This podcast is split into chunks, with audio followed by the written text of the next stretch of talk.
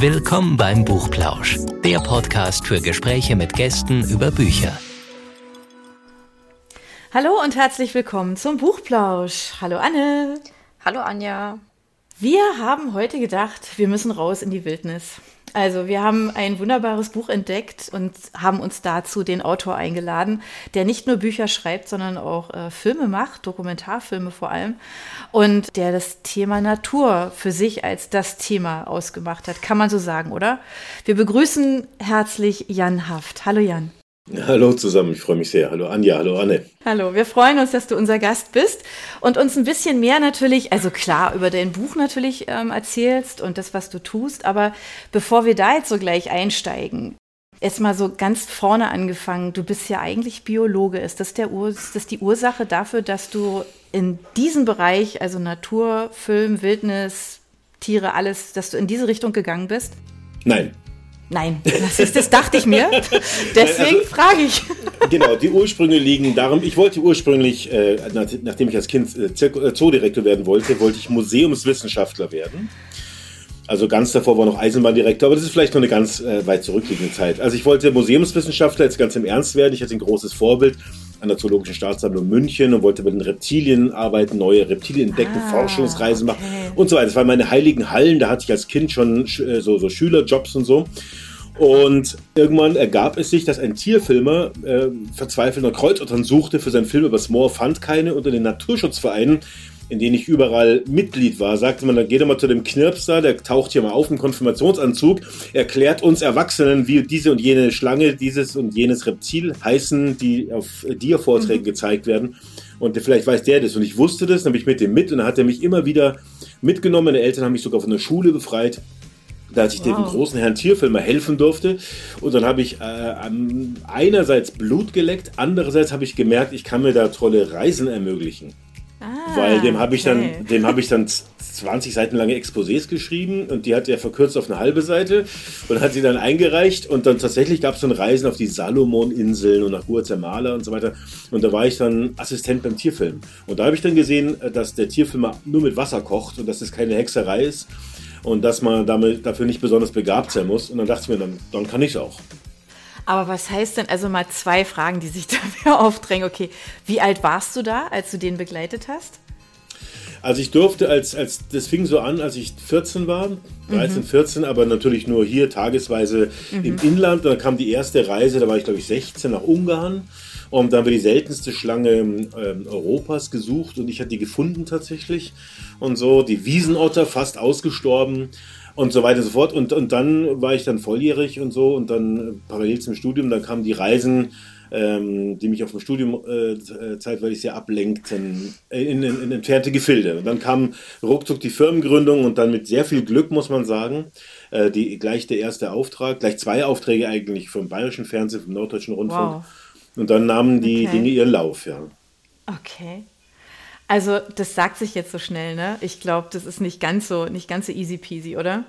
Also dann nahmen die Dinge ihren Lauf. Also ich meine, Dokumentarfilme, also weiß man ja, dass die alle im Normalfall nicht so wahnsinnig üppig mit, mit Budget ausgestattet sind und oftmals großen Hassel haben, ihre Themen durchzubringen.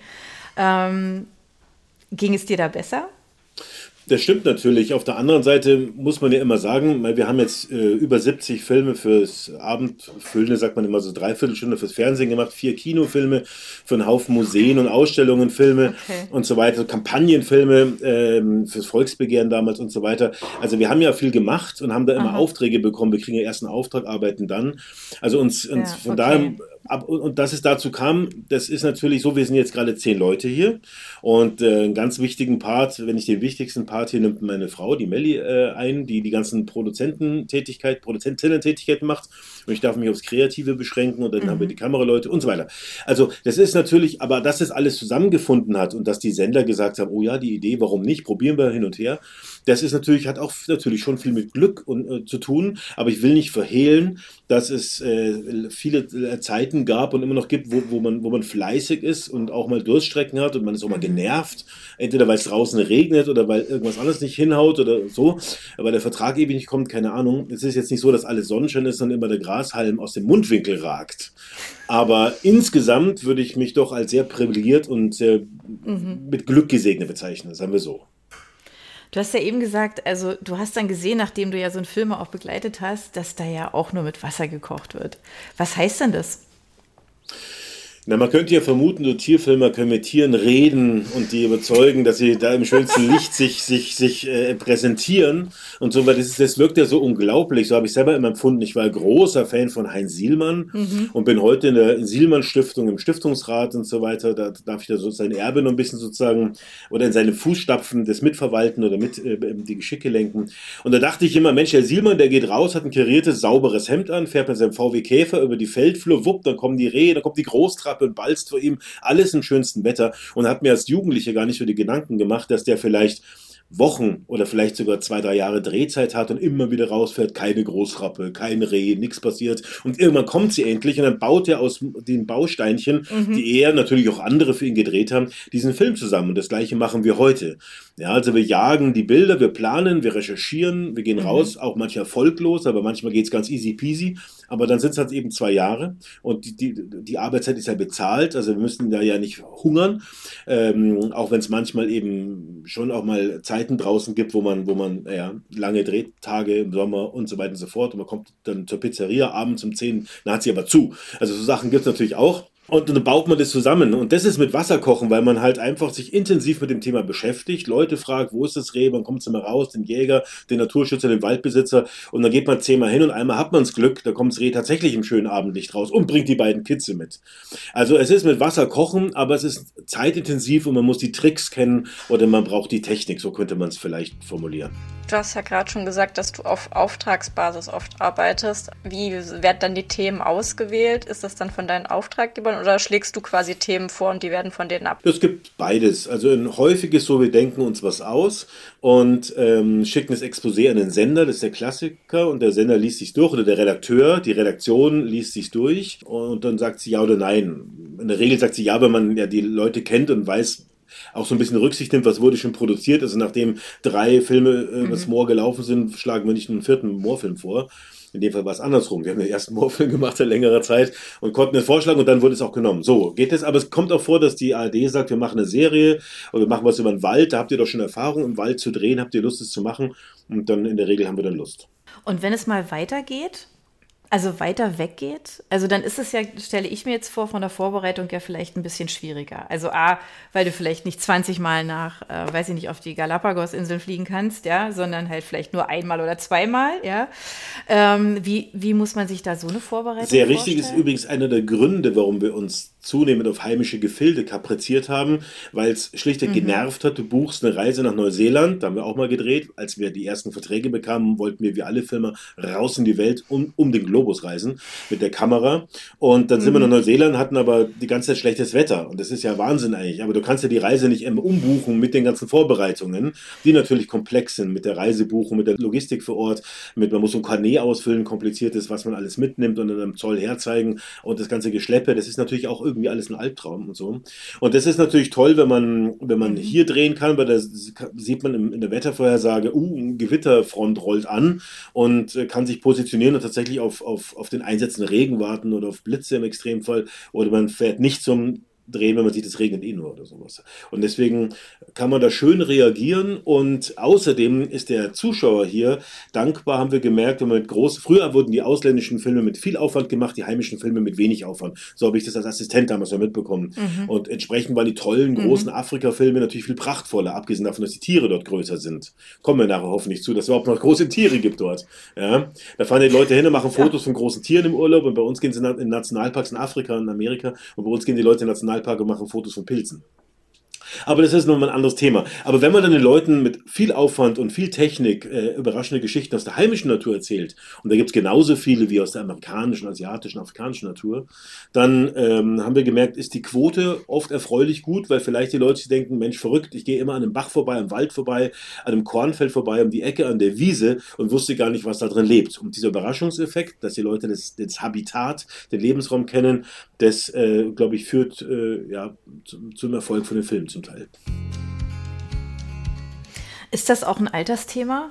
Also siehst du da irgendwie was, keine Ahnung, dass sich mehr Jüngere, mehr Ältere, was auch immer dafür also, interessieren? Also für bestimmte Themen kann man das so ein bisschen clustern? Generell oder? sind die Naturfilmgucker im TV, im klassischen, linearen, langsamen, sterbenden TV, sind alt. Also die sind 65, oder älter, sind 65 plus. Ähm, eine uns sehr liebe mhm. Zielgruppe, aber äh, man will natürlich auch immer natürlich an die nachwachsende Generation ran. Und da gibt es natürlich ganz andere Formate, bis hin zu Twitch. Und da wird ja viel ähm, experimentiert und äh, die hören natürlich Podcasts mhm. und so weiter und sind online unterwegs. Aber das Online, das, das, das zahlt noch nicht. Also die, die, der meiste Naturfilm Film-Content, jetzt nicht nur bei uns, überhaupt, wird halt einfach noch vom mhm. öffentlich-rechtlichen Fernsehen hergestellt und da gibt es Nebenauswertungen und Zweitauswertungen und so weiter. Also wenn es jetzt wegfiele und auch wenn die Gebühren wegfallen eines Tages, wird sicher irgendwann kommen, ähm, dann werden wir ein großes Loch plumpsen vom Content, also als Gesellschaft. Dann wird es ganz viel Informationsangebot, gerade im Bereich Tier- und Naturfilm, äh, nicht mehr geben.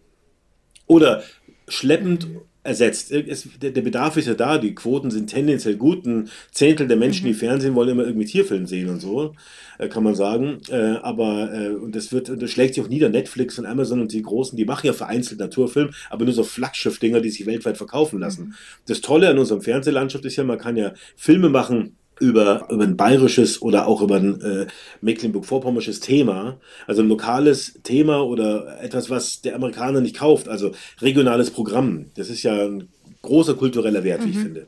Aber was ist es denn, was denn, wenn du gerade jetzt gesagt hast, das ist ja so gerne auch ein älteres Publikum, aber für die Jüngeren, also für, für uns alle, die wir sagen, ja, aber das ist ja total schön zu Hause oder vor der Haustür oder das ist ja schon etwas, was wir alle ja also jetzt nicht frisch für uns entdecken, weil wir haben es ja, ja, aber, aber dieses Wertschätzen und dieses mit anderen Augen halt einfach vielleicht, keine Ahnung, Spaziergang machen, ja, ob am Wochenende, unter der Woche, was auch immer. Wie müssen die Formate denn sein, dass es ähm, die Jüngeren halt auch stärker erreicht? Also man dachte eine ganze Weile, die Jüngeren gucken nur fünf oder sieben Minuten und dann fing das Fernsehen ja, an, genau. da fing das Fernsehen an, so Clips zu konfektionieren aus ihrem Programm und die über irgendwelche ominösen Plattformen, die sie gegründet haben, äh, online zu stellen, in der Hoffnung, dass jetzt die ganzen Jungen auf die ARD einspringen äh, und in der S-Bahn alle Screens nur noch so diese fünf und sieben Minuten ähm, zeigen. Und das war aber, ein, also es ist schwer einzuschätzen. Das hat so nicht hingehauen. Und in Umfragen mhm. oder in Untersuchungen hat man dann festgestellt, dass die, dass die auch die Jüngeren ähm, gerne längere Formate gucken, also doch ein bisschen intensiver reingehen. Und ansonsten haben wir, glaube ich, Formatfreiheit, würde ich mal sagen, vom, mhm. äh, vom, vom Bedürfnis her. Also was, was spannend, lustig, emotional ist, ehrlich gesagt sind die gleichen Mechanismen, die vor 30 Jahren auch schon funktioniert haben, dann schaut man dem ja länger zu und wenn es etwas einfach nur informativ und ganz interessant ist, so ein bisschen Achselzucken, ganz interessant, dann guckt man vielleicht kürzer zu und in dem Spannungsfeld mhm. bewegt man sich und das Netz nimmt alles auf, in allen Längen, allen Formaten, Hochformat. Wir haben früher immer gewitzelt, wir müssten mal die Kamera immer beim Dreh, haben wir sogar mal angefangen, immer auf 90 Grad verdrehen, dann machen wir mal lauter Hochformatbilder, schneiden es zusammen, zeigen es mal im Tierfilmfestival her, da werden alle lachen im Saal, Hochformat, Film, wo doch alles Querformat ist. Und das ist, aber der Witz ist natürlich jetzt weg, haben wir auch nie gemacht, weil heute mit den ganzen Hochformat-Videos, so wie ich euch gerade hier am Bildschirm sehe, ist eher so viel Hochformat. Auf jeden Fall, aber es gibt noch nicht dieses geregelte Format ähm, oder die geregelte, dieser Slot, der, äh, der das bezahlt. Also es ist immer noch die 43 mhm. Minuten oder die 30 Minuten oder international die Stunde fürs TV, die sozusagen der, der Grund-Content-Generator äh, vom, vom Geld her ist. Ne? Und gibt es denn da irgendwie Unterschiede? Also ich könnte mir jetzt vorstellen, ja. Also du hast ja gesagt, du hast mit 14 so angefangen, da zu begleiten und hast dann irgendwann ja selber auch die Kamera in die Hand genommen.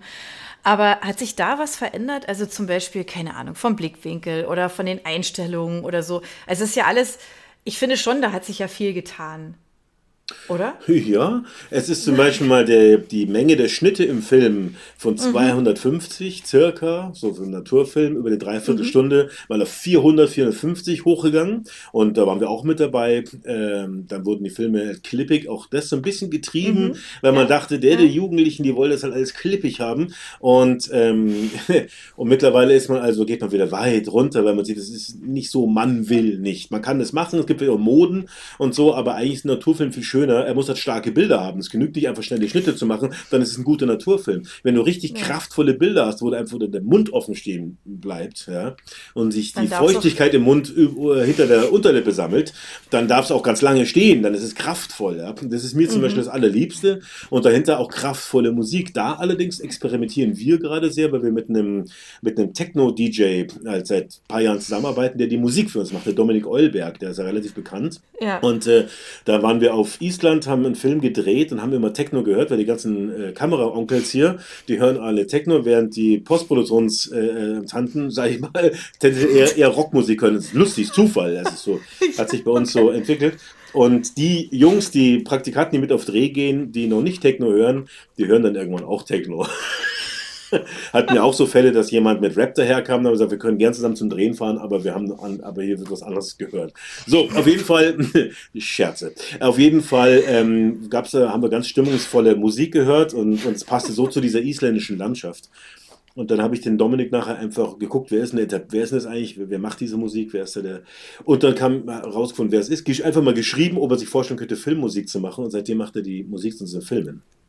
Cool. Und das funktioniert gut. Und das Interessante ist, obwohl diese, diese dieser Viervierteltaktmusik und dieses scheinbar repetitive in dieser Techno-Musik, mhm. es ist nämlich nur scheinbar, also die Gegner sagen immer, ist so nur Boom, Boom, Boom, aber es ist nicht nur Boom, Boom, nee. Boom. Da ist nee. unglaublich viel Variation drin, aber es ist halt höchst mhm. subtil mit den Drops und all dem. Und das macht auch die Spannung aus. Und wenn man ehrlich ist, ein Sonnenuntergang ist auch immer Sonnenuntergang. Und ich meine, und Frühling, Sommer, Herbst und Winter ist auch immer Frühling, Sommer, Herbst und Winter. Aber die subtilen Unterschiede, die Farbnuancen, der Geruch, die Stimmung, das andere Licht, die Spiegelungen, auf einmal wird es immer zur Magie. Und das Gleiche kann man hören. Und zwar finde ich, auch wenn es Geschmackssache ist und über Geschmack lässt sich bekanntlich nicht streiten, das Gleiche kann man wieder äh, oder auch erleben bei Musik und bei Technomusik gerade. Und das ist eine mhm. tolle Fusion. Naturbilder und Techno finde ich eine grandiose Fusion, auch wenn der Techno ein bisschen aufpassen muss, dass er die Dominanz ein bisschen abgibt, natürlich.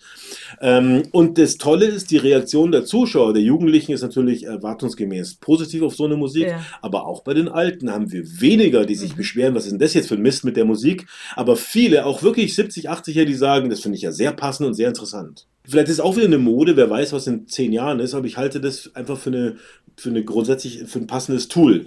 Also es ist, es gibt immer, was ich damit sagen wollte, mit der langen Rede auf die kurze Frage. Es, es gibt immer, es gibt immer so, so Wellen, wo man, wo man denkt, man müsse es so machen oder auch Freude im Experimentieren, die wie bei uns sehr stark ausgeprägt ist. Und dann ist es hin und geht es wieder her und wieder hin. Aber letztlich bleibt doch Film Film. Und Film besteht aus drei Teilen, im Anfang, im Mittelteil und im Ende. Und äh, das Rad lässt sich nicht komplett neu erfinden. Wahrscheinlich nicht, ja. nee. Aber du hast jetzt vorhin schon ähm, Twitch als Medium angesprochen. Das sähe dann schon ein bisschen anders aus. Es wäre doch dann mehr Streaming, oder? Das ist ja auch das alte Rad. Das Coole an Twitch ist ja, ähm, dass es sozusagen linear ist. Ja, man dachte ja immer lineares Fernsehen, was mit einer Einschaltzeit, 20.15 Uhr, kommt ein Tierfilm, ja, sind die Jugendlichen bescheuert, das guckt sich kein Jugendlicher mehr an. Stimmt natürlich irgendwie, weil man lässt sich nicht zwingen, es gibt die Mediatheken und die Online-Formate oder ja. äh, Dings, aber bei Twitch kommt das Lineare wieder her, weil man sagt, der, der Gamer, ja, genau. der Lieblingsgamer ist um 18 Uhr online genau. und da bin ich, da muss ich daheim sein und da gehe ich auf Twitch, mach mir das Handy an, ja, mach mir ein Bier auf oder, oder schenk mir einen Tee ein und dann sitze ich da und, und man ist ja heute Multi, äh, Tasking, auch als Mann. Ähm, und das genieße ich sehr. Dass dieser äh, überraschende Effekt, dass das Lineare wieder daherkommt, das lebt natürlich vom Live-Faktor. Und das, mhm. aber davon kann man ja wieder lernen. Das Tolle ist ja, und das sehe ich übrigens auch in der, in der, in der Wildnis so, der, in der Zukunft, in der Debatte um die Gesellschaft, um unsere Landschaft, das ist ein bisschen sehr weit gefasster Bogen, dass man das althergebrachte, auch das uralte, was gut war, nimmt, einmal durchrührt, es mischt mit dem ganz modernen, der neuesten Technik und dem, was man haben will und gesellschaftlichen und intellektuellen Entwicklungen und dann rührt man daraus das Gute. Denn wenn man nur sagt, was ist neu, wir müssen jetzt alles neu machen, wir müssen das Fernsehen abschalten, wir machen nur noch online und dann und, und, würde das so Klick machen, dann hätte man erst kein Geld mehr und dann irgendwann auch keinen Zuschauer mehr. Also deswegen ähm, ist, ist es schön, dass man die neuen ja, Entwicklungen mitnimmt und beachtet und auch auf den Zug durchaus aufspringt, aber immer zurückguckt mhm. und dann auch feststellt, das kommt ja eh irgendwie alles neu gerührt wieder. Aber du hast ja jetzt gerade eben auch schon gesagt, also so gerade die öffentlich-rechtlichen sind natürlich ähm, total wichtig, aber ähm, man kommt ja auch nicht wirklich an Netflix und Co. vorbei, oder? Langfristig nicht. Ich meine, klar, die sind jetzt schon, ähm, wie soll man sagen, Contentgeber und, und, und finanzieren aufwendigste, auch mhm. Naturdokumentationen. Mhm. Aber wie ich schon sagte, einzelne wenige und immer mit dem Kalkül der Verkäuflichkeit. Das heißt, was bei, von Netflix produziert wird, hat im, da ist im Hinterkopf, das lässt sich jetzt weltweit verkaufen. Über Schimpansen und über was ich was, äh, Zugvögel, weiß der Geier was, und die Meere und so. Und das ist da ist die Gefahr, dass die Programme irgendwann alle gleich ausschauen, dass man lauter Schimpansenfilme, Elefantenfilme und Meeresfilme, Tiefseefilme, alles was Vulkanfilme, so spektakuläre Sachen, die jeder auf der Welt sehen will, hat.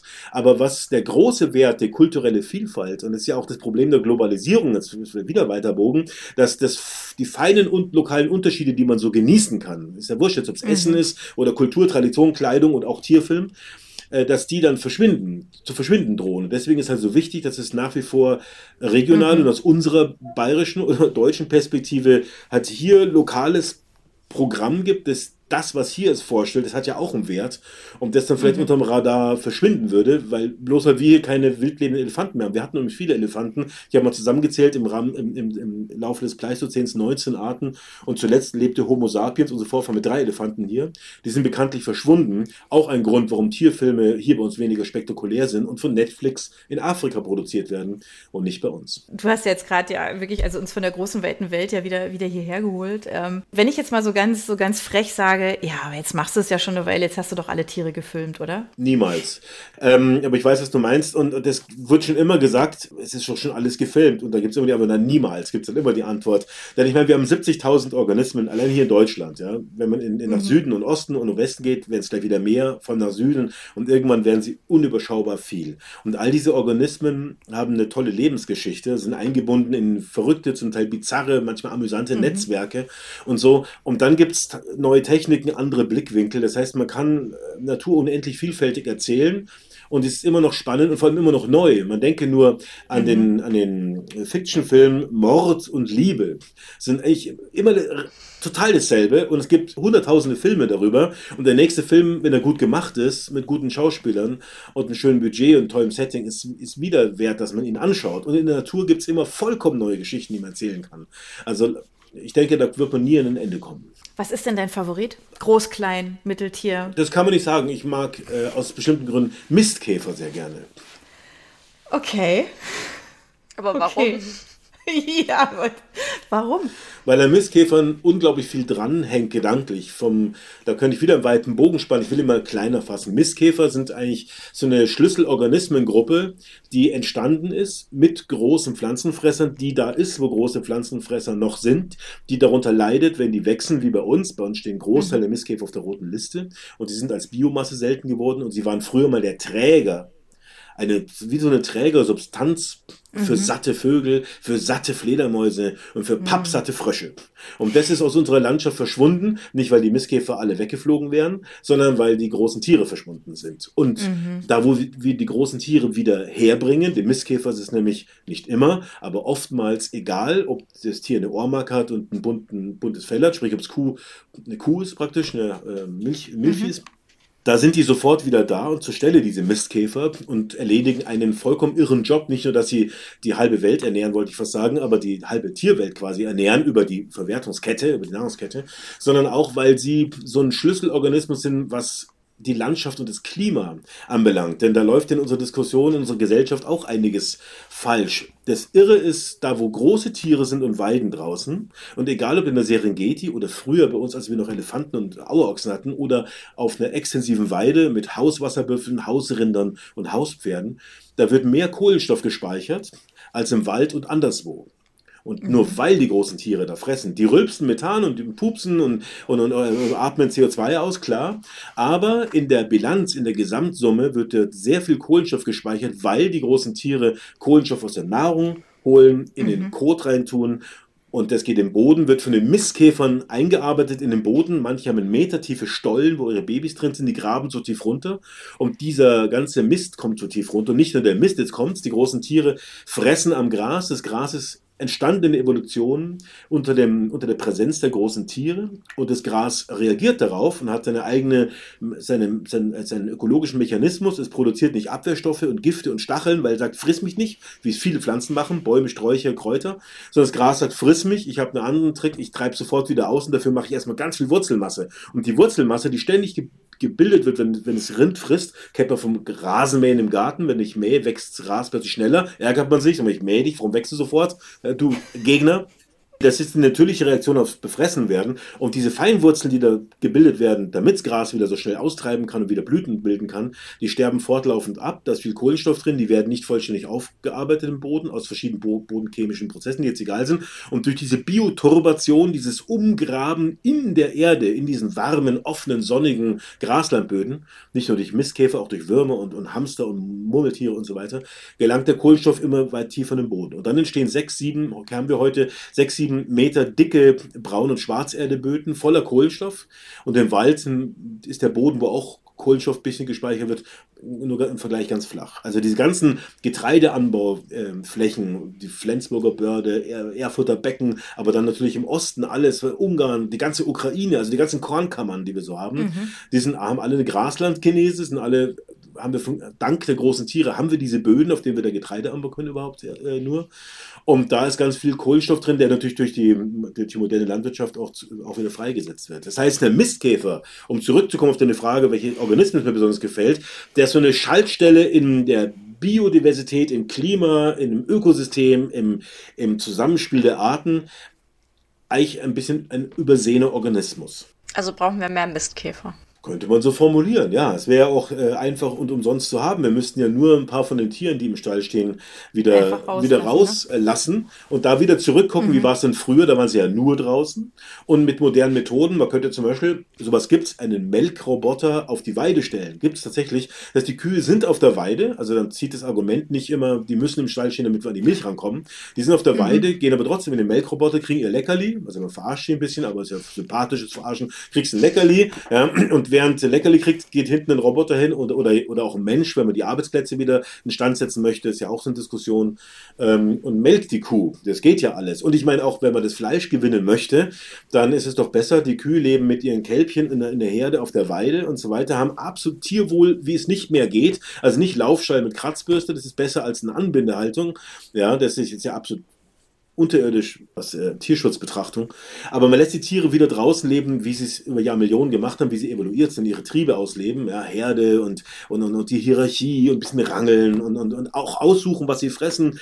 Kraut hier, Kraut da. Man stellt dann fest, dass die Rinder auf der Weide manchmal Giftpflanzen fressen, in kleinen Dosen, weil sie vielleicht Bauchzwicken haben. Also auch Tiere können mehr, als wir glauben, zum Medikament greifen quasi. Ja.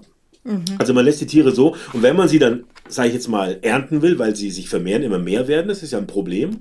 Auch da hat ja auch der Tierschutz keine Lösung, der sagt, wir müssen vegan sein, keine Tiere mehr töten. Nur wenn wir ein großes Naturschutzgebiet haben mit großen Tieren, die vermehren sich, was machen wir dann? In der Natur verhungern ja die meisten oder sterben elendiglich an Krankheiten. Das wollen wir auch nicht, weil das sieht natürlich ganz übel aus, wenn wir da spazieren gehen und da torkeln wir das zum Skelett abgemagerten Tiere rum, wie es in der Serengeti und überall draußen ist. Also dafür mhm. muss eine Lösung her und eine Lösung kann sein, fordere ich jetzt nicht, aber kann sein, dass man einfach den Überschuss ähm, erstmal woanders hinbringt, wo noch keine Tiere sind, aber irgendwann kommt man zum Punkt, wo man dann eine Lösung braucht. Dann kann man die Tiere ja draußen mit dem Weideschuss sozusagen, ohne dass sie was davon mitbekommen, ohne Transport, ohne Verladen, ohne Prügeln, ohne Bolzenschuss, ohne Angst und ohne Panik, mhm. kann man die draußen sozusagen denen ein Ende machen und dann das Fleisch nutzen. Also es bietet tatsächlich nur Vorteile, wenn wir das machen. Ist natürlich irgendwie teurer, irgendwie aufwendiger, aber da muss die Politik halt gucken, dass wir damit mit der Konkurrenz mit billigem chinesischen äh, Massentierhaltungsfleisch, äh, dass wir damit zurechtkommen.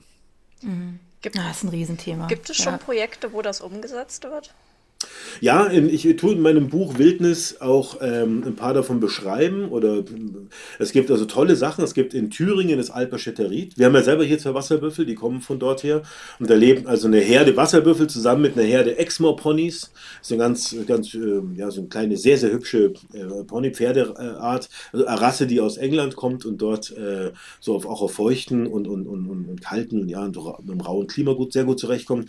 Die lebt dort unter ein Harzer rotes Höhenvieh, so eine robuste Rinderrasse. Und diese drei unterschiedlichen Tiere bilden dort Herden, stehen manchmal zusammen, trennen sich wieder, haben ihre Pfade, ihre Wege, also ihre kleinen Tierautobahnen, die das Gelände schlängeln, haben Suhlen, wo es nass ist, wo Frösche sind und wo, wo, wo, die, wo dieses Schnepfenvögel rumgurken und die Kiebitze landen und alle brüten dort und man hört nirgends so viele Feldgrillen wie dort und überall singen die Grillen und die Heuschrecken und da liegen natürlich auch die Misthaufen einzeln rum, aber nicht lange, weil so viele Mistkäfer kommen und die aufarbeiten und wegen der Mistkäfer sind wieder die ganzen Fledermäuse und Eidechsen da, also es ist man schlackert mit den Ohren, wenn man da durch spazieren geht und das Auge aufmacht und hinguckt und immer blüht, mhm. es blüht das ganze Jahr, weil es in der Mähwiese, es blüht toll und dann kommt der Mähbalken, da ist die ganze Blütenpracht weg, zack und die Eier der Insekten, die in den Stängeln sind, auch zack, alles weg und so. Und außerdem muss ja so eine Mähwiese ganz einförmig gestaltet sein, vom Boden her, dass man da mähen kann. Aber auf der Weide, da tun die Tiere halt in Zeitlupe auch mähen, also Zeitlupe abfressen. Und es wächst ständig Blütenangebot nach. Und weil immer Blüten da sind, stehen die Tiere in den Blumen, da hüpfen die Singvögel rum und jagen die Insekten, die die großen Tiere aufscheuchen. Und wegen der ganzen Blüten sind viele Wildbienen da und die nisten in diesen Rohbodenstellen, die die großen Tiere anlegen, wenn sie scharren und suhlen. Also das ist ein, eine einzige Serengeti, wo man gar nicht mehr weiß, ähm, wo jetzt hingucken. Und das funktioniert nur, wenn man die Tiere dort in nicht zu großer Zahl, aber auch nicht in zu geringer Zahl, in dem Fall auf 200 Hektar. Also für einen Nationalpark winzig, aber für einen Vorgarten natürlich groß die da laufen lässt. Es gibt die Döberitzer Heide bei Berlin, von der, da hat die Heinz-Sielmann-Stiftung, hat dort, ein, hat Heinz Sielmann selber noch äh, nach, nach der Wende einen ehemaligen Truppenübungsplatz, seine Stiftung hat den kaufen können und da sind auf über 1000 Hektar Wiesente und, und Przewalski-Pferde die müssen noch mehr werden, noch ist die Landschaft dort nicht offen genug, aber es gibt große, zentrale, offene Bereiche. Eins ist die Wüste, das ist ein Sandgebiet und das ist das beste Gebiet in Deutschland für Wildbienen und, und, und wilde Wespenarten. Also nicht stechende, nervige Tellerwespen, sondern gibt es halt irre Tiere äh, mhm. ohne Flügel und was weiß ich was alles. Und die leben da alle, weil die großen Tiere die Landschaft offen halten. Also das, sind, das ist ein, ein Schlüssel, wie bestäubende Insekten. Das ist auch so ein Schlüsselorganismus. Ohne bestäubende mhm. Insekten gäbe es auch eine Natur bei uns, aber die wäre unfassbar arm. Und das gleiche ist mit den großen Tieren. Die großen Tiere, ohne großen Tiere verarmt die Natur. Und die waren bis vor kurzem noch da. Also ein Satz dann noch dazu, wir hatten eben früher über Jahrmillionen die großen Tiere in unserer Natur, und dann mache ich mal einen Punkt, äh, und dann kam der Mensch und hat die mutmaßlich irgendwie ausgerottet oder vertrieben, jedenfalls kommt der Mensch, sie sind weg wie überall auf der Welt, in Südamerika, Nordamerika, Australien, außer in Afrika, wo der Mensch äh, entstanden ist, das ist ein bisschen anders. Und, äh, aber, aber er hat sie ersetzt durch die Haustiere, weil er hat ja Auerochsen und mhm. Wildpferde gezähmt und ähm, hat sie behalten und da waren ganz viele davon bei uns im Land. Und 1900, da gibt es die ersten Aufzeichnungen davon und der Kaiserzeit, da hatten wir 30 Millionen Rinder und Pferde, die aber nicht im Stall standen, sondern in der Natur rumliefen, im Wald, auf der Wiese, überall und haben da geweidet und die Landschaft halb offen gehalten. Und das waren alles immer noch goldene Zeiten, was jetzt Käferarten, Schmetterlingsarten, Singvogelarten mhm. und so weiter angeht. Und erst als wir die Landwirtschaft industrialisiert haben, also sozusagen den Landwirten technische Möglichkeiten in die Hand gegeben haben, wie sie alleine riesige Flächen bewirtschaften können, wo halt früher eine ganze Familie mit Knechten und Mägden unterwegs war, und äh, als dann letztlich die Tiere in Ställe gesperrt wurden, einfach um die Arbeit zu erleichtern, hat man den Stricke gehängt und dann war Schluss mit, mit draußen rumlaufenden Weiden und mal in der Sonne liegen und dösen und wiederkäuen. Ähm, da begann bei uns in der Natur der Rückgang der Biodiversität. Das hat man an für sich gemerkt, weil es ja zeitverzögert stattfindet. Und dann hat man viele andere Ideen gehabt, was man in unserer Natur los ist. Hat sich gesagt, wir brauchen kleine Naturschutzgebiete und so, das ist ja alles schön und gut. Aber was eigentlich der Knackpunkt ist, muss man wirklich sagen, ist, dass wir auf der großen Fläche, wenn man so rausschaut, sieht man nur brettelebenes Grünland, meistens gedüngt, zack ein mhm. Zack Holzproduktion. Und die Inseln der Naturschutz, die es dazwischen gibt, dann aufwendig gemäht werden und entkusselt werden und entbuscht werden, damit man sie irgendwie so offen hält für viel Geld, die können es halt einfach nicht bringen. Die, die liefern nicht die Biomasse und die bröckelt immer mehr. Und es wird auch immer so weitergehen, bis wir die Landschaft anders benutzen, bis wir sie anders, ähm, ja, anders gestalten oder anders mit ihr umgehen. Das ist mega spannend. Lustigerweise hatten wir das mhm. Thema ja neulich schon so ähnlich ähm, bei dem Podcast von Serotonin, Schweinerei, wo auch eben eine Idee war, Schweine am Waldrand zu halten wo aber ähm, bürokratisch einfach unglaublich viel Steine in den Weg gelegt werden. Also ja. der nächste Schritt wäre wahrscheinlich das Thema so in den Fokus der Politik zu rücken. Was könnte man denn da tun? Die Politik ist da ziemlich hartleibig mit dem Aufnehmen von, äh, wie soll man sagen, visionären Ideen. Und das Enttäuschende ist ja, dass wir auch äh, zu Zeiten, wo Parteien regieren oder Teile der Parteien, die regieren, die hatten ja das mal ganz stark auf der Fahne sozusagen sage ich selber mal, grüne Ideen. Ja, und ähm, man muss aber sagen, dass da, wo es visionär wird, da ist leider nicht viel zu erkennen momentan. Das mag sich alles ändern, weil wir haben natürlich auch vordringliche Probleme. Ich sage übrigens auch immer, weil ich rede immer gern von Tieren und großen Tieren und Fröschen und kleinen Tieren. Bei mir kommt auch der Mensch über dem Tier. Also wenn meine Kinder, die sind jetzt schon etwas größer, aber wenn sie draußen im, im Rasen sitzen wollen, ein Ball spielen wollen, ein Mädchen selbstverständlich äh, die Fläche, weil da gehen mir die Kinder vor an dieser Stelle. Ja, aber es, mhm. es kann sich ja vertragen. Das Land ist groß genug für Natur und Mensch, sage ich immer. Können wir auch noch im Detail drüber sprechen. Ähm, auf jeden Fall so der Ukraine-Krieg und all die ganzen Sachen, die stehen natürlich momentan schon sehr im Vordergrund und es beschäftigt alle Parteien, auch die, die den Naturschutz früher so hochgehalten haben. Trotzdem vermisse ich, dass wir visionäre Ideen haben, zumal, wenn man sagen würde, was Wissenschaftler sagen, das denkt sich ja nicht der kleine Tierfilmer aus, wenn mhm. wir 5% der Landesfläche bei uns rewilden würden, wären wir für alles ein Anglizismus und ein modernes Schlagwort, rewilden, also eine Wildnis mit großen Tieren machen, Klingt auf jeden Fall gut. Genau, finde ich ja. auch, klingt gut. Mhm. Ähm, wenn wir das machen würden, dann könnten wir bei uns den Rückgang der Insekten und überhaupt den Rückgang der Artenvielfalt und der Biomasse stoppen. Und dann geht es gleich weiter, muss ich ja sofort entschuldigen, wenn man so eine Vision hat. Ja, was ist, woher soll die Fläche kommen? Und ich meine, da gibt es Ideen, die Flussauen, wo wir Hochwasserprobleme haben, bekanntlich, und die werden durch den Klimawandel nicht, nicht weniger, ganz im Gegenteil. Und da ist die Landwirtschaft, kommt eher in ihre Grenzen und ist dann nicht gut aufgehoben. Und da könnte man alles über Subventionen geregelt, kein Klima soll enteignet werden oder sowas. Könnte man ja sagen, da machen wir jetzt keinen Ackerbau mehr in großen Flussauen, da machen wir jetzt solche Sachen und produzieren auf so eine Art und Weise Fleisch und Milch. Ähm, und das kann man alles vergüten, ordentlich vergüten, dass die Leute vielleicht sogar sicherer äh, leben, die Landwirte mehr verdienen und vor allem die Einwohner in Flussauen sicher sind vor diesen Hochwassern. Man könnte die Grenzertragsstandorte wie die in Brandenburg, diese Sandböden, wo nicht viel geht, oder mhm. Muschelkalkplateau in Thüringen, alles so Sachen, wo immer wieder die Getreideernte ihre Gren äh, gefährdet ist. Mhm. Da könnte man das machen und man könnte überhaupt jedem Bauern freistellen, egal wie gut sein Boden ist, ob er nicht lieber ähm, so seine 100 Hektar einzäunen mit einem kleinen Elektrozaun. Das ist schnell passiert, das kostet nicht viel, machen die Almbauern auch alle und da eben Büffel, Rinder oder Pferde draufstellt. Und das kann ihm die Gesellschaft vergüten, denn wir brauchen diese Biodiversität. Ich meine, man denkt sich immer so, naja, irgendwelche Bio- und Naturfreaks möchten halt viele Zikadenarten haben und Schmetterlingsarten. Aber wenn man sich vorstellt, die, die, die, die größte Tiergruppe hierzulande ist, wer weiß es von euch beiden? Ihr wollt jetzt beide sagen, ich schneide euch das Wort ab, es sind die Fliegen. Dipteren, muss man sich vorstellen. Fliegen, wir haben 10.000 Fliegenarten allein in Deutschland. Jede siebte Tier ist eine Fliege. Oder jeder Organismus, der siebte Organismus bei uns ist eine Fliege. Und okay. da denkt man sich erstmal, ja, Fliegen, wer braucht schon Fliegen? Und natürlich brauche auch ich keine Fliegen, die mir irgendwie im Gesicht landen, wenn ich hier im Computer sitze und mich nerven, weil der Hund neben mir liegt. Aber letztlich brauchen wir die Fliegen, denn ohne die Fliegen würden viele organische Abfälle nicht aufgearbeitet werden, sei es im Wald, auf der Wiese, im Feld, irgendwo.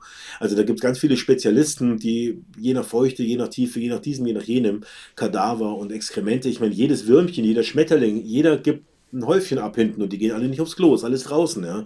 Und wenn es nicht aufgearbeitet werden würde, dann sähe es, dann weißt, Krankheiten, es würde übel riechen, mhm. es würde viel kaputt gehen. Oder Aufarbeitung von altem Pflanzenmaterial. Ich meine, wenn man das Gras irgendwo nicht mäht und wegfährt, was wäre dann, wenn es umfällt und wird nicht von Organismen, von niederen Tieren sozusagen verdaut? Dann bleibt es liegen und gammelt und dann wächst drunter nichts mehr und so weiter. Also wir brauchen diese Organismen tatsächlich für unser Leben. Ist die Frage, nicht jeden Einzelnen, sicher. Es sind ja welche ausgestorben und es gibt es immer noch. Aber wenn wir so weitermachen mit dem Rückgang von Artenvielfalt und vor allem von Biomasse, mhm. kommen wir an Grenzen. Bestäubung ist noch so ein Thema, es leuchtet nur mehr ein. Was ist, wenn die Kulturpflanzen nicht mehr bestäubt werden, dann haben wir keine Zucchini mehr und so weiter. Also wir müssen ein bisschen aufpassen. Und wenn die Gesellschaft sagt, wir wollen was gegen den Klimawandel tun, wir wollen was gegen die Erosion der Artenvielfalt tun, dann wäre es leicht zu machen. Dann kann die Politik viel tun, auch wenn das über Brüssel läuft und viel Schwierigkeiten ringsherum sich garnieren, aber dafür ist Politik da. Und die sind ja zum Teil ganz gut bezahlt, dass die diesen Job machen, das organisieren wie. Die Konzepte sind da, dass man sehr leicht und sehr günstig, zumindest beim Klima ist es ja anders, die, die, die Biodiversität äh, sanieren kann. Man muss sich immer vergegenwärtigen, das Klima ist ja leider Gottes immer ein Weltklima. Wenn nicht die ganze Welt zusammenhält, können wir es nicht retten. Es ist gut, mhm. richtig, dass Deutschland vorangeht mit weitreichenden Maßnahmen und stützen wir selbstverständlich alles. Aber man muss gleichzeitig sagen, egal wie klimaneutral Deutschland wird, es spielt global in der Endzome ja kaum eine Rolle, wenn die anderen nicht mitmachen. Jetzt ist natürlich die Hoffnung, dass die anderen auch mitmachen. Die Amerikaner ziehen ja Mhm. Weil der lange die großen Sünder mit, mit, mit, mit, mit unglaublicher negativer Bilanz, die ziehen jetzt auch nach und so weiter. Also es gibt ja zum Glück mehr immer mehr Länder auf der Welt. Aber es ist zumindest, lassen wir es so stehen, ein Problem am Klima, dass es immer ein Weltklima ist. Aber bei der Biodiversität ist es anders. Das ist immer, zumindest immer auch, eine regionale Biodiversität. Das heißt, es gibt tatsächlich eine Münchner, eine Erfurter oder eine Frankfurter, eine schleswig-holsteinische Artenvielfalt Biodiversität, die lässt sich mhm. auch lokal sanieren. Die ist dann da wieder gut. Manchmal okay. ist ja noch gut. Und ist relativ unabhängig von dem, was woanders passiert. Natürlich Zugvögel und, und so weiter und so fort, klar. Und die hängen auch mit Klima zusammen, die ganzen Tiere und Pflanzen und Pilze. Aber man kann ganz viel tun. Und deswegen sieht man, und es gibt so Beispielprojekte leider mehr in Dänemark und England und anderswo, aber es gibt auch in Deutschland ein paar kleine Beispielprojekte, wenn man ein paar hundert Hektar nimmt und stellt die großen Tiere drauf, explodiert die Artenvielfalt. Und wir haben gleichzeitig dort vor Ort einen effektiven oder einen guten, das ist klimapositiv, es sieht schön aus, es ist Tierwohl, tolle Lebensmittel. Und da fragt man sich, warum gibt es es nicht öfters? Warum macht die Politik da nicht mehr? Ja. ja, das stimmt. Ja, das haben wir uns schon öfter gefragt. Ne? Wir hatten schon immer wieder mal das Thema auch in unserem Podcast, logischerweise, weil es uns alle ja. beschäftigt. Das haben wir jetzt, glaube ich, auch noch nicht verstanden, warum das so schwierig ist. Also warum da keiner sagt, ach, mach doch einfach mal. Ja, also weil das Beispiel, was Anne jetzt vorhin ähm, da gesagt hat, äh, das hat ja irgendwie, glaube ich, fast zwei Jahre gedauert, bis der die Genehmigung hatte, um die Schweine da im Wald zu halten. Und ähm, die Auflagen waren unfassbar. Weil es, ja? der Hans, also, weil es der Hans Huss. Ja, aber stimmt. Schweine sind natürlich besonders problematisch wegen der Schweinepest. Ähm, da haben die auch viele Probleme, weil es ja Wildschweine gibt, die die übertragen können. Die kommt ja manchmal in mhm. Wellen und so. Aber es ist auch so, was man weiß genau, da wo es gibt. Ich kenne ein Schweineprojekt, der darf nach langen Kämpfen so ganz tolles Eichel, so Eichelschweine hat er, der hat die im Sommer draußen in Wäldern und da fressen die Bucheckern und die Eicheln. Das äh, spiegelt sich also ja an deren Körper wieder und auch am Geschmack. Ich habe es noch gar nicht probiert, aber muss ganz toll sein. Auf jeden Fall, die Schweine sind dort glücklich und in der Folge haben die unheimlich viel Laubfrösche und Kammmolche. Also zwei Tiere, die der Naturschutz anderswo künstlich peppelt und mit Baggern und dann wächst es zu und dann muss jemand hingehen und die Gehölze zurückschneiden. man hat ein Riesenproblem, diese sehr selten gewordenen Amphibien zu retten und zu pampern mhm. und auf so einer Schweineweide ähm, sind die einfach mal so zu Tausenden, zu Hunderten, ja. Und es gibt da zum Beispiel lustige Sachen. Es gibt eine ausgestorbene Pflanze, die ich sehr schätze. Das ist der Kleefarn. Ein echter Farn. Der sieht mhm. überhaupt nicht aus wie ein Farn. Der sieht aus wie ein, wie ein Kleeblatt. Hat so vier so Blätter oben auf so einem Stielchen. Okay. Und der ist ganz lustig. Der macht Schlafbewegungen. Wenn es dunkel wird, klappen die Blättchen nach unten und morgens gehen die wieder hoch. Wie so ein Schirm. Und der, mhm. und der wächst im Sumpf. Und der letzte, der ist ausgestorben bei uns, also rote Liste null. In den meisten anderen Ländern auch. Und das letzte Vorkommen von dem in Deutschland war in Baden-Württemberg auf einer Schweineweide. Da hatten irgendein Landwirt hatte noch irgendwie Schweine auf so einem ollen Stückchen Land hinterm Haus, wo die ordentlich gewühlt und gesuhlt haben. Und da kam diese hochbedrohte Pflanze noch aus. Und jetzt ist sie ausgestorben. Die kann auch der Naturschutz mit keiner Maßnahme draußen mehr erhalten. Mhm. Die braucht genau diese Bedingungen. Matschiger mhm. Boden, haben wir hier bei uns auch, wo unsere Büffel rumstapfen hinterm Haus. Da gibt es so Flächen nah an der Badesuhle ringsrum. Da ist der Boden zermatscht von den Hufen und der ist nicht zerstört von den Hufen. Nein, nein, da gibt es einen Haufen Pflanzen und dann noch Tiere, die genau das brauchen. Wir haben bei uns den kriechenden Sellerie, der ist nicht ausgestorben, das rote Liste 1, der war schon hier. Ganz wenige Pflänzchen, da ist ganz viel jetzt da hinten. Also süße kleine Blüten, so ein paar Zentimeter über dem Boden. Das ist ganz seltene Pflanze und die ist auf dieser Büffelweide in Massen jetzt, weil die da rumtrampeln. Weil die machen den Boden offen, da kann er schön wurzeln und die Büffel fressen dem die Konkurrenten vom Hals, also Schilf und Rohrkolben und Weiden. Die würden da alle wachsen und Schatten machen und dann würde er sofort sterben, der Sellerie. Der ist ganz empfindlich. Der braucht volle Sonne. Das ist alles pingelig. Ja? Alles andere verträgt er nicht. Und wenn man das alles einfach wachsen lässt, haben wir gesagt, Zaun drum, Naturschutz, seltene Pflanze, dann dauert es zwei Jahre, dass er ausgestorben oder drei. Und die Büffel trampeln da rum und da kann er herrlich in diesem heißen Schlammboden, da oh, räkelt er sich, macht seine Blüten und treibt Knöspchen und so und hat volle Sonne, weil die Büffel den Rohrkolben fressen, aber nicht diesen winzigen kleinen Sellerie da am Boden. Der wächst nämlich extra so am Boden, damit ihn keine Großtiere wegfressen. Machen viele Pflanzen. Gänseblümchen zum Beispiel. Geh mal raus, guckst du mal Gänseblümchen an. Das überlebt sogar das Rasenmäher. Und warum überlebt das Gänseblümchen den Rasenmäher? Also die Blattrosette und die meisten Blüten. Und wenn die Blüten mal abgerupft werden, dann kommen sofort neue Blüten. Drei Tage später, zack, blüht's wieder. Kann man sich fragen, interessant, woher kommt denn diese Anpassung?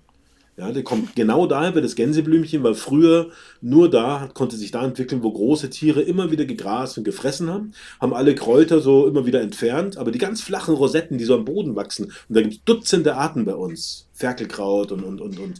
Äh, alles Mögliche, ähm, Gänseblümchen ist das bekannteste, machen so eine flache Blattrosette am Boden und sagen, Age, du frisst mich nicht, da kommst du nämlich gar nicht hin mit deinen Lippen und mit deiner Zunge. Du hast jetzt gerade eben schon immer wieder anklingen lassen, du hast ja ähm, Wasserbüffel im Garten. Das hat ja nun auch nicht jeder. Wie kam es denn dazu? Was ist jetzt gerade, also ist jetzt auch nicht ganz klein, das Tier, ne? Nee, es ist nicht ganz klein. Es ist nichts für jeden Garten. Das ist ja auch nicht der. nee. ist ja auch nicht der Garten. Wir ja. leben ja hier auf einem Bauernhof und haben ein paar Hektar Land und hinterm Haus waren drei Hektar, die waren so, oder zweieinhalb Hektar, die waren so, so sumpfig und äh, zu sumpfig für, für Ponys, die es hier noch gibt. Und äh, zugewachsen so ein bisschen mit so Springkraut und Brennnessel und, und Weidengebüschen und so, so ein bisschen so ein Wildwuchs-Unland, hätte man vielleicht früher gesagt. Und das ist natürlich auch ganz schön, weil wenn man da hinguckt, da brüten Sumpfrohrsänger und da hüpfen schon mal Kröten und Frösche rum. Aber insgesamt war da wahnsinnig wenig los. Also es, und da gab es noch einen alten Tümpel, der hat einen Bauer mal gegraben, damit er seinen Acker daneben so ein bisschen, so eine, so eine entwässert. Und, und der, da waren früher, weiß man, waren da Laubfrösche drin und Grasfrösche, haben da Amphibien abgeleicht, aber der war auch zugewachsen mit Gehölzen, mit Gebüschen und deswegen war der schattig. Und dann ist natürlich das Wasser kühl drunter, wenn da keine Sonne mhm. reinsteht, zu kalt für die Laubfrösche, äh, für, für die Kaulquappen und so weiter. dann haben wir da zwei Büffel reingestellt einen Zaun außenrum gemacht, so einen kleinen Elektrozaun, ähm, die Büffel reingestellt. Und im ersten Jahr ist, äh, ist die Natur explodiert da hinten. Im ersten Jahr haben die Büffel daraus ein Naturparadies gemacht. Die haben zum Beispiel diesen alten Tümpel gleich mal freigelegt, haben die Weidenäste aufgefuttert, und äh, das Schilf äh, zurückgedrängt und die Seggenhorste äh, nicht weggefressen, aber halt so zu 90 Prozent zurückgedrängt und haben immer wieder da hinten gebadet. Und wenn sich so ein Büffel mit 500 Kilo immer so suhlt und dreht und wälzt, dann tut den, den lehmigen Boden massieren und in der Folge wird der Boden ein bisschen wasserundurchlässiger. Und wenn es regnet, steht das Regenwasser nicht wie vor ein, zwei Wochen, sondern drei, vier, fünf Wochen. Und es reicht dann vielen Fröschen, dass ihre Babys erwachsen werden. Das heißt, dass die, Laub, dass die Kaulquappen als Fröschen an Land gehen können. Und schwuppdiwupp, im zweiten Jahr haben dort hinten, was die letzten zehn Jahre nicht mehr der Fall war, erst im Frühjahr Grasfrösche und dann im Mai die Laubfrösche abgeleicht und haben da Junge. Und das ist natürlich eine unfassbare Freude für den Naturfilmer und für den Natur- und Tierfreund, wenn man sieht, weißt du, von was man theoretisch redet. Und dann probierst du mhm. es aus und es macht Schnipp und es funktioniert besser, als man sich gedacht hätte. Und die stehen da einfach so und ihr macht was mit denen? Die kümmern sich um sich selber? Das ist eine tolle Frage, die machen, wir machen nichts im Sommer. Also man mhm. muss ja sagen, es ist ja eine Puppenstubenbeweidung. Ich meine, eigentlich sollten die Büffel 5000, ach was rede ich, 50.000 Hektar zur Verfügung haben. Mhm. Ja, und, und eine riesige Wildnis wie so ein, der Ngorongoro-Krater mitten in Deutschland, ein riesiger Nationalpark, stellt man sich vor, über vier, fünf Bundesländer hinweg. Ach nee, da wäre ein ganzes Bundesland mit, mit drin. Müsste man jetzt überlegen, welches Bundesland man zum Nationalpark macht. Vielleicht lassen, machen wir es anders. Aber auf jeden Fall große Nationalparks, wo halt tausende mhm. Büffel und tausende Pferde in großen Herden ziehen und dann gucken, was passiert. Das wäre natürlich toll. Und wir haben so eine Puppenstubenbeweidung mit, mit zweieinhalb Hektar, fast drei Hektar und zwei Büffeln. Und deswegen tun wir im Winter ein bisschen Heu füttern weil sie mhm. sonst zu sehr an allem rumnagen würden. Und es sollen ja schon noch Gebüsche und alles noch da sein. Wir wollen ja nicht da alles platt, platt fressen lassen. Gehen sie ein bisschen Heu, dann müssen wir ein bisschen Dung rausholen, damit wir nicht zu viel Nährstoffe reinbringen. Dann machen wir eine schöne Büffelmistmiete und haben den besten Kompost der Welt. Ja, weil unsere Büffel, Riesenthema, nicht entwurmt werden müssen, weil sie genug Platz haben. Und dann ist der Büffelmist nicht giftig. Deswegen haben wir so viel Mistkäfer und Fliegen in dem, in dem, äh, in dem Büffelmist drin. Deswegen wiederum so viel Frösche, bla bla bla und die ganzen Tiere, die das fressen. Auf jeden Fall, aber vom Frühjahr an, von jetzt schon im März, März bis November machen wir, müssen wir nichts machen.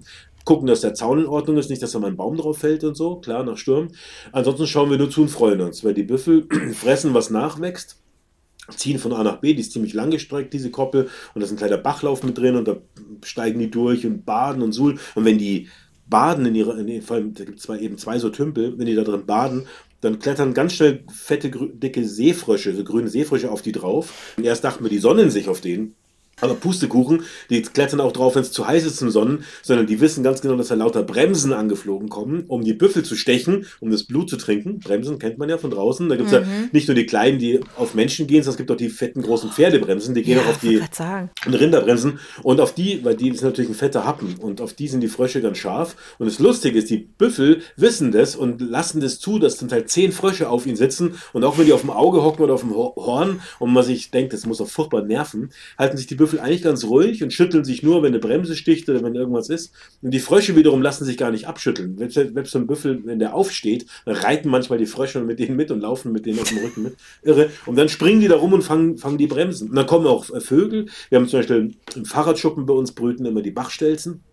Und dann kommen die Bachstelzen angeflogen zur Büffelkoppel und, und äh, landen auf den Hörnern der Büffel und springen in ins Gesicht und sammeln dann die, die Bremsen ab. Und, und sind ja schlauer. Vögel sind ein bisschen schlauer als Frösche. Also die Evolution des Gehirns war durchaus berechtigt.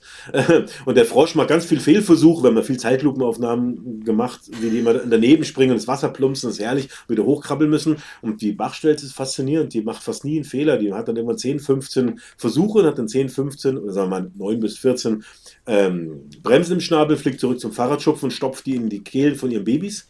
Und dann fliegt sie wieder zurück und ruckzuck sind die Babys satt. Und das ist halt so, Ökologie zum Angucken, weil man, man liest immer so theoretisch, auf der Weide gibt es mehr Mist und gibt es mehr Insekten und da werden die Tiere leichter satt. Das ist so lehrbuchmäßig, erzählt man das oder liest man das und so. Und hier kann man es so richtig angucken, weil der Fahrradschuppen, der ist hier hinter dem Fenster, in dem ich jetzt gerade sitze, in etwa sieben Metern Entfernung. Und der Büffeltümpel ist, den kann ich nicht sehen, weil da eine Wand dazwischen ist, aber der, der ist da hinten, äh, in, in vielleicht von hier drei, 40 Metern Entfernung. Also ich kann beides innerhalb von, einer, von zehn Minuten angucken und zuschauen, wie die Bachstelze Futter fängt und ganz oft hin und her fliegt und randvollen Schnabel und die Jungen füttert. Und es ist wissenschaftlich erwiesen, dass unsere Vögel und Fledermäuse zum Teil auch daran ein Problem haben, dass sie nicht mehr so leicht satt werden und dass dann mhm. sozusagen der Reproduktionserfolg sinkt, sagt man. Sprich, sie haben ein bisschen weniger Babys. Die Babys brauchen ein bisschen länger im Nest, haben ein bisschen mehr Gefahr laufen, sie ausgenommen zu werden von mhm. Nesträubern. Also dieses weniger Futter ist für, ist für uns Menschen, die wir alle ein bisschen mehr auf dem Rippen haben, als wir wollen. Also ich zum Beispiel es ist nicht so vorstellbar, aber in der Natur ist Verfügbarkeit von Nahrung ein ganz zentrales Problem, mhm. um das Leben draußen zu meistern. Auf Klar. diesen großen, weisen Punkt kann man es natürlich bringen. Ja. Hast du darüber mal einen Film gemacht, über das, was sich bei dir vor Ort um dein Haus herum abspielt? Jein. Also nein. Ja, ich würde das gerne sehen. Ja. Sag ich ganz ehrlich, wenn du das so erzählst, denke ich so, oh mein Gott, das würde ich jetzt gerne sehen, ja. Wie ist denn das da? Und, und so übers Jahr hinweg, ne? Also so ein Jahr bei. Weiß ich nicht, ob so, ob so spannend bei uns ist, aber wir tun ein bisschen, Melli, also meine Frau und ich, wir tun gerne so Wildnisgärtnern. Also wir haben auch unser kleines Bauerngärtchen mit Gemüse und, und Petersilie drin natürlich und bunte mhm. Blumen und so, aber außerhalb vom engeren Garten, wo die Hunde sind und, und, und die Kinder, die jetzt zunehmend mobil sind und zunehmend weniger im Garten spielen, aber ähm, dahinter ist, haben wir, machen wir viel Wildnisgärtnerei, nennen wir das. Wir haben also mhm. trocken Sandhügel mit Eidechsen und Holzhäufen, da, es waren immer Ringellattern hier. Und wir haben das so optimiert, die waren immer so eine, so eine Hecke mit Weiden dahinter, wo vorne die Sonne immer hinscheint, weil da früher immer schon gemäht wurde.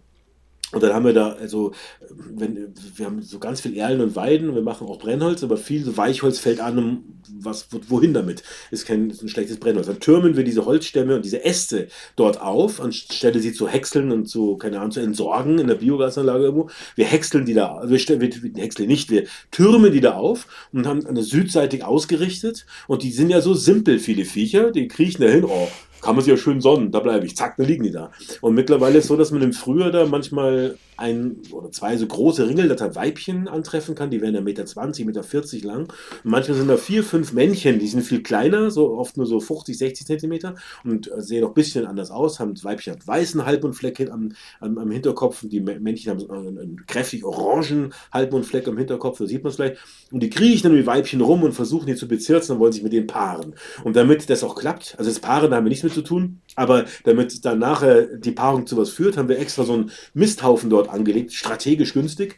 Und da haben dann die immer ihre Eier abgelegt. Und dann haben wir dann die, die Ringletterbabys beim Schlüpfen auch mal filmen und beobachten können mit den Kindern, was total cool ist, wenn du so einen Haufen Schlangeneier hast, ja, unter einem Brett und unter Moos und Zeug und, und ein bisschen Pferdemist damit es wärmer ist. Und dann kommen da die ganzen kleinen Ringelnattern raus und so. Das ist super. Und entschwinden irgendwo und dann irgendwann siehst du sie wieder, wenn sie älter sind, weil sie im Teich entlang schwimmen, wo man auch selber baden gehen. Und weil sie halt da wieder sich dann irgendwie, wenn sie groß sind, nach fünf oder zehn Jahren, liegen sie dann da oben und sonnen sich und paaren sich wieder da oben. Das betreiben wir mit größter Hingabe. Wir haben auch so Feuchtwiesen, die haben wir früher immer gemäht, jetzt tun wir sie weitgehend beweiden, wo dieser seltene Ameisenbläuling drauf ist und so weiter und so fort. Also wir spielen uns hier ziemlich, aber es ist ja auch natürlich, gleichzeitig äh, ist es ja auch, wie soll man sagen, eine Art Landwirtschaft, weil wir ja auch eine Erwerbslandwirtschaft, wenn man so möchte, weil wir filmen tatsächlich auch viele Organismen, die bei unserem mhm. Grund sich ansiedeln. Ähm, die bezahlen dann dafür nicht mit ihrem Leben, sondern mit ihrem Konterfei auf Film.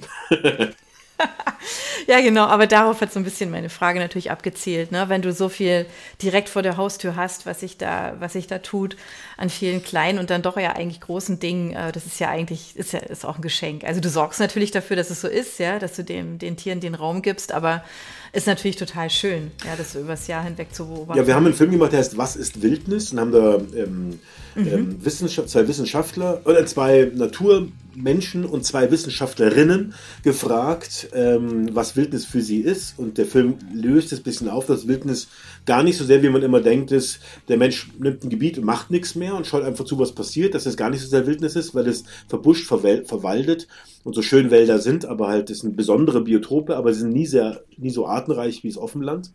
Und dass da große Tiere dazugehören, das äh, tut der Film so darstellen. Da haben wir auch dafür hier gefilmt. Und zum Beispiel die Sache mit den Büffeln, den Fröschen, die auf ihrem Kopf sitzen und da in Zeitlupe rumspringen, sieht man in diesem Film. Äh, wieder zur Musik von Dominik. Und, ähm, und ich habe natürlich auch vieles von dem, was ich hier beobachtet habe, in dem Buch Wildnis, unser Traum von unberührter Natur, äh, der jetzt da, das jetzt da bei Penguin erschienen ist, ähm, da ist, steht viel davon drin. Also auch, was man da nachts erleben kann, wenn man mit der Taschenlampe über die Büffelkoppel schleicht oder was man noch so, also weil wirklich vieles einfach, wenn man, man muss halt hingucken, weil die Theorie mhm. ist immer so, einerseits einfach, kann man auswendig lernen und dann bleibt sie abstrakt. Und viele mhm. Sachen, obwohl man sie eigentlich weiß oder lesen kann, die, die, die erst einmal sie sieht vor sich, dann kriegt man ganz große Augen und denkt sich, ja, stimmt eigentlich. Das ist ganz lustig, wie man die Dinge doch echt mit seinen Sinnen erfahren muss, bevor sie mhm. auch im Kopf lebendig werden. Wildnis ist ja auch schon dein drittes Buch. Wie kam es überhaupt dazu, dass du jetzt auch Bücher schreibst? Wie immer sind es halt Zufälle oder Glück. Äh, als wir den Wiesenfilm machten mit der Deutschen Wildtierstiftung, da war einer, der Michael Mirsch, der selber schon viele Bücher geschrieben hat, von dem Thema, der auch Miturheber von der Idee war, ganz begeistert und sagte, Mensch, Wiese ist doch, ist doch so, ein, so ein Thema auch in Schulen und, und das ist überhaupt, weil Wiesen so verschwinden, kaum einer nimmt Notiz. Man denkt immer, wenn der Löwenzahn gelb blüht im Frühling, wenn man über Land fährt, aus dem Zugfenster schaut oder aus dem Autofenster, auch die Wiese blüht doch so schön gelb, aber das sind alles hochproduktive, lebensfeindliche Landschaften, wo eben nur noch der Löwenzahn kann. Das ist eine tolle Pflanze, mhm. dass sie das kann, aber ja, das ist keine Wiese mehr in, in dem Sinne. Und dann ähm, hat er sogar den Kontakt vermittelt zu einem Verlag und der, und der Lektor bei dem Verlag sagte auch, Mensch, tolles Thema, ob ich das machen würde. Und dann habe ich mich nicht zweimal bitten lassen, aber einfach mal, probier's einfach mal. Ich habe dann mir gedacht, Bücher schreiben ist vielleicht auch keine Hexerei oder so. Auch, auch Buchautoren schreiben mit Wasser, das sagt man nicht, aber schreiben mit flüssiger Tinte oder so. Manche können es natürlich besser, manche weniger gut, aber ich kann es ja mal probieren. Und, und dann hast du noch deinen Lektor, der sozusagen durch die Grammatik und, und durch anderes mehr im Buch noch geht. Ähm, und dann war das Buch gleich wieder Glück, ein Erfolg. Dann war ich in Talkshows, dann war ich, kann man ja sagen, bei Markus Lanz und das hatte den größten, mhm. größten ähm, wie soll man sagen, für die größte Wirkung und zack, dann mhm. ist man mhm. plötzlich sogar auf der Spiegel-Bestsellerliste. Ja, und was dann zu dem merkwürdigen Umstand führt, den man natürlich ähm, einerseits schämt man sich, aber dann muss man doch äh, sich irgendwie heimlich freuen. Dann kriegst du auf dein nächstes Buch einen Aufkleber, Spiegel Bestseller-Autor. Ja? Ich schäme mich nur deswegen manchmal für den Aufkleber, weil wenn ich mir vorstelle, man so ein Buch, man hat eine Lesung und dann werden die Bücher verkauft und einer der Leute, der da steht, denkt, ich klebe selber und ich nötige meine Kinder auf Papas Buch Aufkleber zu, drauf zu kleben, wo drauf steht Spiegel Bestseller-Autor, dann würde ich mir natürlich auch denken, was ist das für ein Depp? Aber das meine ich natürlich nicht, das, das ist von vornherein auf den Büchern drauf, um die Verkäuflichkeit ja. zu steigern und da kann und will ich mir natürlich auch nicht wehren und versuche und hoffe lieber, dass dank, ähm, dank dem Buchplausch und anderen Aktion vielleicht äh, irgendwann es wieder in, in, in, in greifbare Nähe rückt, dass, dass die Zahlen steigen und man wieder das, aus anderer Berechtigung heraus einen Aufkleber bekommt. So. Aber da sind wir jetzt auch wieder so ein bisschen beim Thema Zielgruppe. Hast du das Gefühl, dass die Bücher, also die Menschen, die die Bücher lesen, andere Menschen sind als deine Filme schauen? Möglicherweise. Das ist ja, glaube ich, bei Büchern, so wie beim Kino, ähm, so wie ich das mitbekommen habe, ist es schwer berechenbar, was passiert mhm. mit einem Produkt. Beim Fernsehen ist ja das Schöne, es gibt feste Sendeplätze und die haben ein Sendeformat, da gibt es ja Redakteure und Redakteurinnen, deren Job ist es ja, für, für etwas zu sorgen, für Berechenbarkeit zu sorgen, sodass der Zuschauer weiß, ich schaue lieber gerne aufregende, reißerische Dokus auf dem Sender an oder klassisches Tierfilmprogramm mit schönen Szenen und schönen Tierverhalten an dem Programm.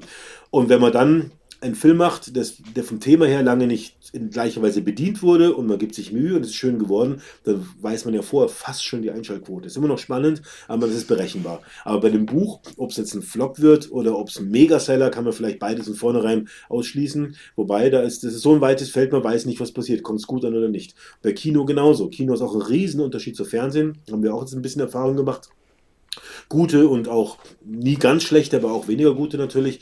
Ähm, da weißt du vorher auch nicht, was sind die Umstände, wie ist das Wetter? Ist der Biergarten dein Konkurrent oder befördert das schlechte Wetter?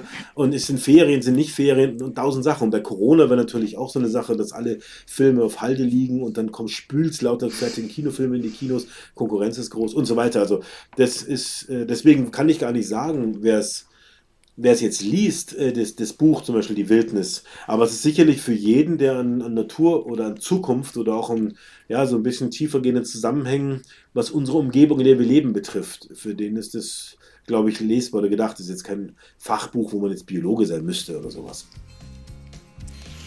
Spielt da auch so ein bisschen mit rein? Also, das habe ich jetzt vorhin gedacht, du hast ja immer wieder auch deine, deine Kinder erwähnt, ja, die, die da ja bei dir einfach da logischerweise rumsauseln und die Wildnis bei dir vor der Haustür ja ähm, erkunden können. Ähm, also A, die wachsen ja damit auf, also mit diesem Wissen und diesem, diesem Genuss auch, ne? Das ist dieser, dieser Vielfalt. Ja, oder man könnte auch sagen, oder man könnte auch sagen, notgedrungen. Notgedrungen, sie können nicht anders, genau, genau.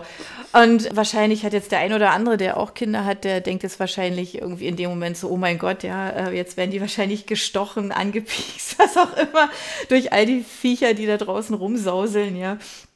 Aber ähm, die wachsen ja mit einem ganz natürlichen, ähm, ja, einfach Empfinden ja dafür auch auf. Ist dann dein, so ein bisschen so, könnte ich mir jetzt vorstellen, also das Buch, weil ich muss ehrlich sagen, also ich habe ähm, da logischerweise ja auch schon reingelesen und habe halt gedacht, das wäre jetzt für meine Kinder zum Beispiel auch was. Ja, also das wäre eigentlich auch so ein bisschen ein Thema für die Schule, ja, also da auch für den Bio-Unterricht nicht nur, sondern vielleicht auch, keine Ahnung, gibt noch ein paar andere Fächer, wo man das natürlich unterbringen kann.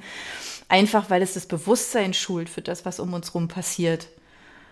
Ist das vielleicht auch so ein bisschen so ein Weg? Also, weil wir gerade eben ne, über Zielgruppen sprechen, das ist ja dann schon relativ also, es ist immer so, wenn, wenn Leute zu uns kommen, man erlebt es eigentlich nie, dass Leute sagen, ach, das finde ich aber alles, das ist nicht schön, das, das, das möchte ich nicht schnell weg. Ja, die meisten Leute finden es dann irgendwie doch toll, weil man, ja, weil man, weil man ja doch, es riecht gut, es, es sieht schön aus, mhm. es glitzert, es blüht, es ist da ein bisschen wild, da ein bisschen, weißt du, siehst du, wo geweidet wurde oder wo, wo wir auch gemäht haben und so. Also, wenn jetzt keiner einer eine Schlangenphobie hat, dann muss er nicht zum Hügel hintergehen, wo, die, wo man die Schlangen mal antrifft. Die sind ja nicht im Haus.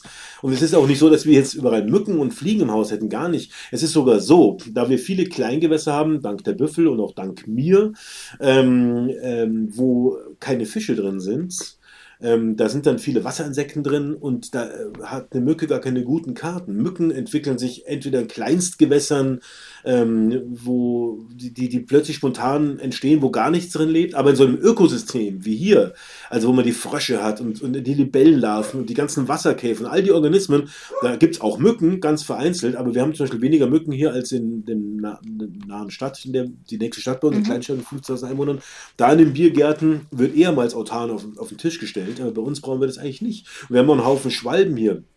Also mhm. die äh, von, den, von den Nachbarhöfen, da wo noch Schwalben sind, die jagen bei uns sind, sind die oft in Türmen über dem Dings. Also es gibt hier viele Insekten, ja, darauf legen wir größten Wert, da tun wir alles dafür, aber es ist nicht so, dass man in irgendeiner Weise merken würde, dass jetzt wir im Haus davon was zu leiden haben. Klar, vom Schlafzimmerfenster habe ich ein Mückengitter oben, aber das hast du auf dem Land vielleicht eh sinnigerweise. Aber es ist ja ein gutes Zeichen. Also was ist denn das für ein ja. Zeichen, wenn man kein Mückengitter mehr braucht, es gibt keine Insekten mehr? Da will ich nicht leben. Ja? Nee. Dann ist mir lieber, ich will natürlich auch keine Mückenplage, sage ich jetzt mal. Schwärme von Mücken haben wir gedreht in, in den Donauauen und auch am Chiemsee gibt es in manchen Bereichen zum Glück, weil das halt Festwochen sind für die Singvögel. Da stopfen die Rohrsänger ihre Babys, die sind zeckerlfett und passen nicht mehr ins Nest und kriegen von oben Schnäbel voller Mücken reingestopft. Das ist eigentlich ein Segen. Man muss ja auch mal hingehen, wo der Wald, ähm, der, wo der Fichtenforst, den wir Menschen gepflanzt haben, jetzt stirbt durch Klimawandel und, und dann den Borkenkäfer.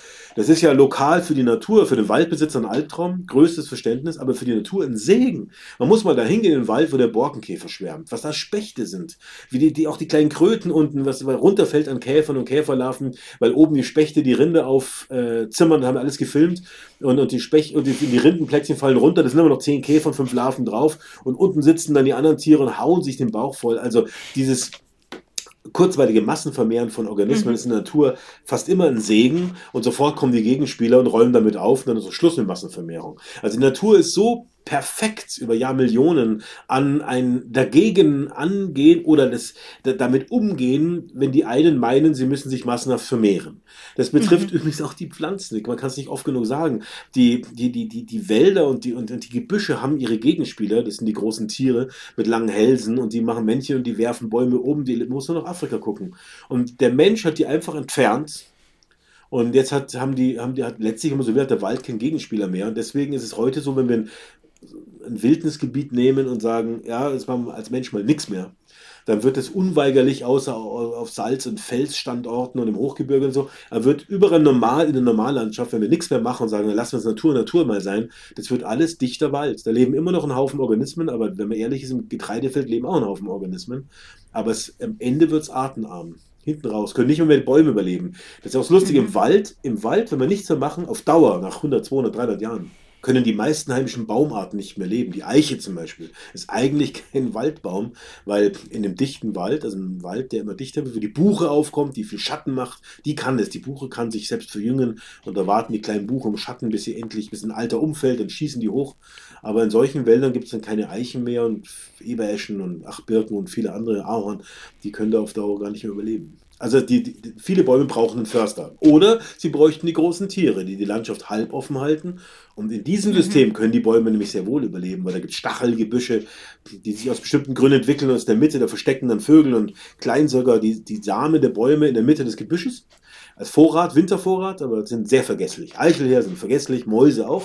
Und viele Vorräte werden vergessen. Und aus diesen vergessenen Vorratskammern da wachsen dann Bäume heraus. Und wenn dann ringsrum ein fettes Stachelgebüsch ist, das habe ich auch fotografiert und gefilmt und auch in einem Wildnisbuch beschrieben, das ist toll zu beobachten, dann gehen dann auch die großen Tiere nicht mehr hin, weil sie sich den Hals zerkratzen würden, wenn sie da an diese kleine blöde Eiche hingehen, um die abzuschälen oder ab, Blätter abzufressen. Und dann kann die Eiche da so lange wachsen, bis das Stachelgebüsch unter ihrem Schatten immer schwächer und dünner wird und am Schluss irgendwann verschwindet nach 100 Jahren. Aber dann ist der Baum schon so groß, dass die großen Tiere ihm nichts mehr anhaben können. Und so vermehrt und verjüngt sich mhm. alles in diesem System, wo die kleinen Tiere mit den großen Tieren und die kleinen Pflanzen mit den großen Pflanzen alle zusammen. Das ist ein System, das funktioniert für alle heimischen Organismen. 70.000 habe ich schon gesagt. Tiere, Pflanzen, Pilze also höher als Bakterien und so, ähm, die, die können in dieser Landschaft leben, wo es auch mal Wäldchen gibt und Gebüsche und offen und so. Aber wenn wir den reinen Wald nehmen, wie er von mancher Seite propagiert wird, das sei die, die heimische mitteleuropäische Natur, Buchenwald, Wald, dichter Wald, geschlossener Wald, da leben nicht einmal 10 Prozent für das Buch habe ich eine Umfrage gemacht, haben wir die größten Kapazitäten, Wissenschaftlerinnen und Wissenschaftler, die sich mit einer Artengruppe beschäftigen. Eine Frau, die sich nur mit Spinnen, also die sich besonders gut mit Spinnen auskennt, überhaupt mit heimischen Spinnen. Gibt es alles, da gibt es für alle Gruppen Spezialisten, für Flechten, für Säugetiere, für Vögel, für Reptilien. Mhm. Die haben wir alle angeschrieben und haben sie gebeten, sie mögen noch an einem Gedankenspiel mitmachen, einem Experiment, an einem völlig übertriebenen, aber einem Gedankenspiel. Wir lassen einen großen Teil Deutschlands eben jetzt als Wildnis überlassen sich selbst und lassen es zum dichten Wald werden. Ja? So wie der Wald dann sich selber fortan erhält, verjüngt, entwickelt. Aber keine Straßen durch, keine Wege, keine Waldränder. Die betrachten wir nicht, nur den Wald. Und das andere ist, wir machen so ein riesiges Offenland. Also wie es vor 200, 300 Jahren war, mit Weiden und mit, mit kleinen Äckern und, und, Hecken und, und den ganzen Weidetieren draußen. Und haben sie gebeten von ihrer Tiergruppe, Pflanzengruppe, Pilzgruppe, wie viele leben in diesem dichten Wald, wie viele leben in dieser Offenlandschaft. Und es gibt keine einzige Gruppe, nicht mal die Pilze, wo die größte, wo die Mehrheit im Wald lebt. Viele können, ganz wenige können nur im Wald leben, aber viele können nur im offenen leben, mhm. aber alle können auch im offenen leben. Und all diese Gedanken machen ja vollkommen klar, wie es mal ursprünglich bei uns aussah, was eigentlich Wildnis mal war, bevor der Mensch hierher kam. Ja. Und dann auch, was müssen wir heute machen, um etwas, was funktioniert wie Wildnis, wieder zu schaffen. Und das ist eben nicht einfach nur nichts machen, sondern mhm. das ist nichts machen plus Kühe, Pferde, Büffel hin. Mhm. Mehr haben wir nicht mehr. Nein, das Flusspferd, das afrikanische Flusspferd, der Hippopotamus, war bei uns heimisch hier. In der Donau, in der Elbe, im Rhein. Im letzten Warmzeit wäre auch heute hier heimisch. Rein theoretisch könnte man es natürlich herholen und wieder ansiedeln. Mhm. Also möglicherweise würden auch die Afrikanischen, die andere Temperaturen gewohnt sind, damit zurechtkommen. Es gibt da so Beispiele aus England, da haben sie eins, das ist auch im Schnee draußen immer vom Gewächshaus und so weiter. Aber das ist natürlich utopisch und das wird auch nie mehr passieren und dafür, das würde ich auch niemals, dafür würde ich auch, würde ich auch nie kämpfen. Auch Wiesent und Elch sind so eine Sache, die kommen ja vereinzelt wieder, aber die sind groß, wild, draußen, mhm. unberecht Verkehr, dichte Besiedlung, das ist alles sehr problematisch. Ich hoffe, dass wir irgendwo wieder zwei, drei Gebiete haben in Deutschland, wo eine kleine Wiesentherde leben kann. So wie in Polen, da mhm. geht es ja auch. Aber was wir in der Fläche brauchen, vor jeder Stadt, vor jedem Dorf, ein Hutanger, wie früher paar Rinder drauf, ein paar Pferde drauf, die sind zutraulich, da kann ich mit dem Kinderwagen oder mit, mit, mit, mit, weiß ich, mit dem Mountainbike drüber radeln, spazieren gehen, kann die Landschaft genießen, die Artenvielfalt und man hat den Benefit von diesen Flächen für die ganze Umgebung. Und daneben können wir gerne Maisfelder und, und, und, und, und Buchen- und Fichtenplantagen haben für als Brennholz oder als Bauholz. Aber diese Flächen, auf paar Prozent der Landesfläche, diese segensreichen, heilen Flächen, die brauchen wir wieder in der Landschaft. Sonst geht es mit dem Rückgang der Biodiversität immer, immer weiter. Das hast du jetzt ganz schön so zusammengefasst zu deinem Buch, zu dem, was du machst und was dich umtreibt. Ähm, was ja unsere Gäste immer ähm, so gegen Ende eines Interviews tatsächlich ähm, ja geben, sind ja Buchempfehlungen. Hast du vielleicht auch Buchempfehlungen, die in diese Richtung gehen, die uns das, das ein oder andere vielleicht nochmal vertiefen? Weil ich finde es total faszinierend, es gibt viele Dinge, die ich jetzt nicht wusste, muss ich ehrlich zugeben, wo ich die ganze Zeit immer gedacht habe, ach echt? ja, ja habe ich. Und ich hoffe und nehme an, aber auch, es geht euch da draußen genauso, ähm, dass nicht alles selbstverständlich war, dass man sich vielleicht das ein oder andere vielleicht wirklich nochmal vor Augen führen muss. Aber falls du Buchempfehlungen für uns hast, ähm, wäre das sehr, sehr schön. Ich habe auch am Ende meines Buchs Wildnis ähm, natürlich Buchempfehlungen, Literaturempfehlungen drin. Und zwar nicht eine riesen akademische Liste, sondern was es so alles gibt, wenn man sich da ein bisschen mehr beschäftigen möchte. Mhm. Aber ich kann ja mal noch zwei nennen. Das eine wäre von einer Dame, die heißt Isabella Tree, wie der Baum, Tree. Eine Engländerin. Das Buch Wildes Land. Ganz tolles Buch. Die beschreibt was Irres aber das kann der Leser, wenn er das Buch liest, selbst sich. Ach komm, aber so ein bisschen antickern kannst du schon. Okay. Die Dame ist nicht ganz unvermögend und hat okay. mit ihrem Mann ein Estate geerbt. Knapp Estate, südlich von London, also 1000 Hektar, glaube ich, 1000 Hektar, ein defizitärer Milchviehbetrieb Ende des letzten Jahrtausends. Und haben die erst versucht, das äh, wirtschaftliche Vordermann zu bringen, aber mit Milchwirtschaft ist in England äh, auch nicht so viel zu holen gewesen. Und mhm. dann haben die sich vor 25 oder 30 Jahren entschieden, weißt du was, machen wir um das ganze Ding aus so mit Zaun und lassen Dammhirsche und lustige befällte Schweine und, und, und, und Rinder und, und, und Hauspferde einfach frei. Einfach frei und gucken, was passiert. Und schwuppdiwupp, zehn Jahre später, passierte ganz viel. Das ist der Hafen der Biodiversität für Südengland. Sachen, die anders von England ausgestorben sind. Die haben ja noch mehr Naturschutzprobleme als wir dort, könnte man sagen, weil sie mhm. noch mehr ausgerottet haben. Da gibt es ja gar keine Wölfe, gar keine Biber und gar keine Seeadler gab es mehr. Wird ja alles mühsam zum Teil angesiedelt. Turteltaube, eins ein ganz häufiger Vogel der Kulturlandschaft ist in England am Aussterben, aber die haben allein auf ihrem Grund 10 oder 15 Pärchen. Die beschreibt so unglaublich hinreißende Sachen, wie die Schweine am Ufer von einem Teich stehen. Alle Tiere dürfen ans, an die Gewässer. Es gibt eben wie in der Serengeti keine Grenzen. Und dann sieht man die Schweine, wie sie nach Muscheln gründeln und dann zufrieden schmatzen, Muscheln fressen. Aber die Muscheln werden nicht weggefressen und vermehren sich trotzdem und und und. Also, und, und das ist heute ein hoch, ein profitabler Betrieb. Die verdienen nicht nur Geld mit den Produkten, also mit den Tieren dort oder auch, glaube ich, mit Pflanzen, mit Holz oder was, sondern vor allem mit Glamping, also mit Glamour-Camping. Da kann man ja. also ganz vornehm, wie eine Serengeti, kann man dort äh, ja, essen und übernachten und kann sich an einem Wasserloch gucken, wenn dann die Büffelbullen sich kloppen oder wenn halt da Tiere mit den Kälbchen aus dem Gebüsch ziehen. Also man hat einen Einblick in europäische Urnatur. Tatsächlich, auch wenn es Haustierabkömmlinge sind, mit denen das gemacht wird, der Rest ist halt nun mal weg. Fertig aus Ende. Da muss man mhm. auf, dem, auf dem Acker stehen, Rettich fettig. Ich meine, da muss man jetzt nicht rumheulen, wir bräuchten wieder die wilden Tiere von damals. Nein, wir haben ihre Abkömmlinge und die machen den gleichen Job. Und das machen die doch perfekt und das beschreibt die ganz mhm. hinreißend. Deswegen empfehle ich von Isabella Tree ähm, Wildes denke, Land. Nehmen wir, nehmen wir mit, ja. Jawohl, und dann habe ich noch äh, von Paul Jepson, ein Professor aus Oxford, das Buch Rewilding oder jetzt Wilding, ich heißt, heißt Rewilding, Paul Jepson geschrieben, Paul Jepson, ein Prof, und der macht dasselbe in einem kleinen handlichen Büchlein und der beschreibt es aus seiner Sicht.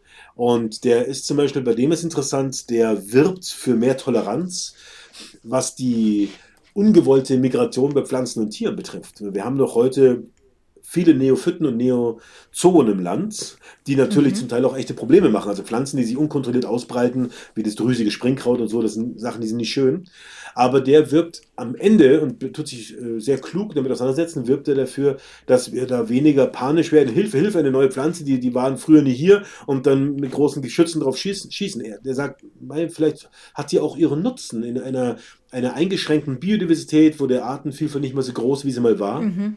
Und letztlich kommt man heute nämlich auch dazu, dass die eingeschleppten, verwilderten Pferde in Australien, die Esel in den USA, dass die Wasserbüffel, die in Brasilien oder in, auch in Australien verwildert rumlaufen, gar nicht einfach nur automatisch eine Pest sind. Die müssen ja die heimische Tierwelt bedrohen. Man muss immer hingucken, was passiert genau, aber in vielen Fällen sind die ein Segen. Denn auch in Australien und auch in Südamerika sind ganz viele wilde Tiere, alle großen Tiere über 1000 Kilo ausgerottet worden, als die Menschen einwanderten. Und in manchen Fällen können die Nachfahren der Haustiere auch dort, gerade wenn sie verwildert auf großer Fläche rumlaufen können, ein würdiger Ersatz sein und ein Segen für die Natur. Also, wir nehmen die Buchempfehlung mit rein, logischerweise auch zu deinem Buch, zu deinen Büchern, zu deinen Filmen. Stellen wir die Links auch entsprechend rein. Ähm, weil es einfach unfassbar, also mich hat es mega neugierig gemacht. Ähm, und insofern, ja, wir verfolgen einfach, was du machst. Wie immer, wir bleiben unseren, unseren Podcast-Gästen treu.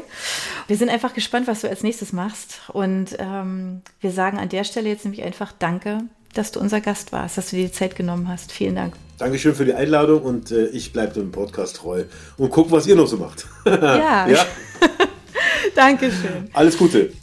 Dankeschön. Wir sagen Tschüss vom Podcast. Bis nächste Woche.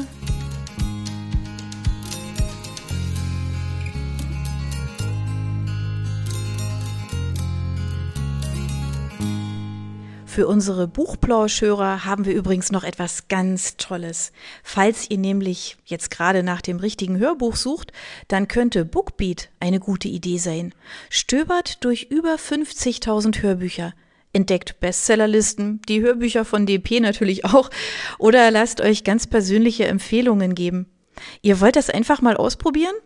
Buchplausch und Bookbeat schenken euch einen ganzen Monat Bookbeat for free. Meldet euch einfach mit dem Rabattcode Buchplausch bei Bookbeat an oder geht auf die Seite www.bookbeat.de slash Buchplausch und schon seid ihr dabei. Den Link, den haben wir auch noch einmal in die Beschreibung der Podcast-Folge eingefügt.